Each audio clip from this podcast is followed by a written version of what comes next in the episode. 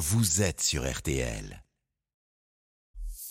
Céline Landreau, Pascal Pro, RTL Midi. La météo de demain, cher Peggy, sera encore très estivale avec des températures bien bien au-dessus des normales. Exactement Julien, 18 à Brest jusqu'à 29 à Ajaccio, 23 à Paris, 24 à Tours. ça c'était l'annonce d'hier pour la météo d'aujourd'hui puisqu'on frôle encore les 30 degrés euh, cet après-midi dans le sud de la France. Température exceptionnelle hein, pour un mois d'octobre. C'est le plus chaud tout simplement mois d'octobre euh, jamais euh, mesuré. Louis Baudin, on vous retrouve donc comme promis avec cette question d'abord, ces températures très douces, voire chaudes, elles vont durer jusqu'à quand?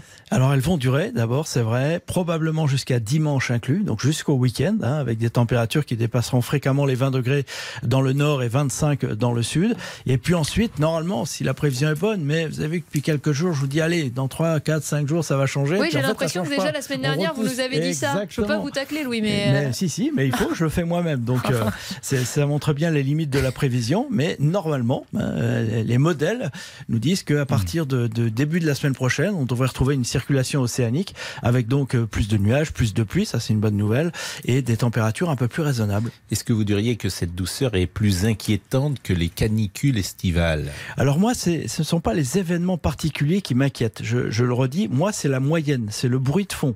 C'est-à-dire qu'il y a des événements plus chauds, plus froids, il y a toujours eu. Et, euh, et d'ailleurs, quand il va faire plus froid, qu'est-ce que je pourrais dire à ceux qui disent, bah alors il est où votre réchauffement? Donc c'est pas ça la question. La question c'est que de mois en mois, d'année en année, on voit que les moyennes, elles, continuent à grimper. Donc c'est plus ça qui doit euh, nous préoccuper que des événements C'est le mois le plus chaud, par exemple, en France Alors on va, on va, le mesurer à la fin du mois. Hein, a priori, mais, comptes, euh... mais, a priori, hmm. on devrait être dans un des mois les, les plus chauds, peut-être un des, des, mois d'octobre euh, qu'on n'a pas pu voir depuis quelques décennies. Au-delà des températures euh, qu'on évoquait, oui, il y a la pluviométrie. Euh, on sait que les nappes étaient euh, très Ah basses euh, après l'été. Est-ce que de ce point de vue-là, les nouvelles sont quand même plus rassurantes? Alors là, elles le sont. Hein. Effectivement, il a plu hein, suffisamment. Moi, j'étais très inquiet de la poursuite au mois de septembre et, début octobre d'un temps encore très sec, hein, ce qu'on appelle l'été indien. C'est pas toujours le, le, bon terme, en tout cas sans précipitation. Heureusement, on a conservé la douceur, mais les pluies sont revenues et donc on est en train d'inverser la tendance. C'est-à-dire que les pluies qui tombent maintenant et qui sont tombées ces derniers jours et qui tomberont encore la semaine prochaine, elles, elles commencent à re-remplir, si je puis dire, les nappes phréatiques après euh, être passées dans, dans, dans, des sols qui sont de plus en plus humides maintenant. Bon, parce que ça c'est pas mal quand même. Il fait chaud, mais il a beaucoup plu, donc oui, c'est ça c'est la bonne ça, nouvelle. la bonne nouvelle que parce que je vous la entends. plus importante. Voilà, Exactement. je vous entends en permanence dire euh, il pleut, il pleut, et c'est une bonne nouvelle. Alors ces températures favorisent le développement végétatif des cultures, mais quand le froid va arriver. Ah.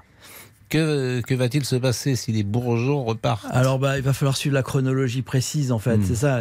C'est clair que là la nature elle vit encore, qu'il n'y a pas eu encore euh, un coup d'arrêt, euh, notamment au niveau des feuilles de la végétation.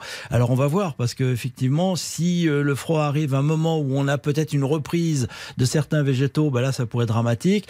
Et si le cycle peut se dérouler naturellement avant que les premières grosses gelées n'arrivent, peut-être que là on n'aura pas une situation catastrophique. Mais ça, j'ai pas cette chronologie hein, puisque vous avez vu au-delà 5-6 jours, je suis bien difficile. incapable de vous dire le temps qu'il fera.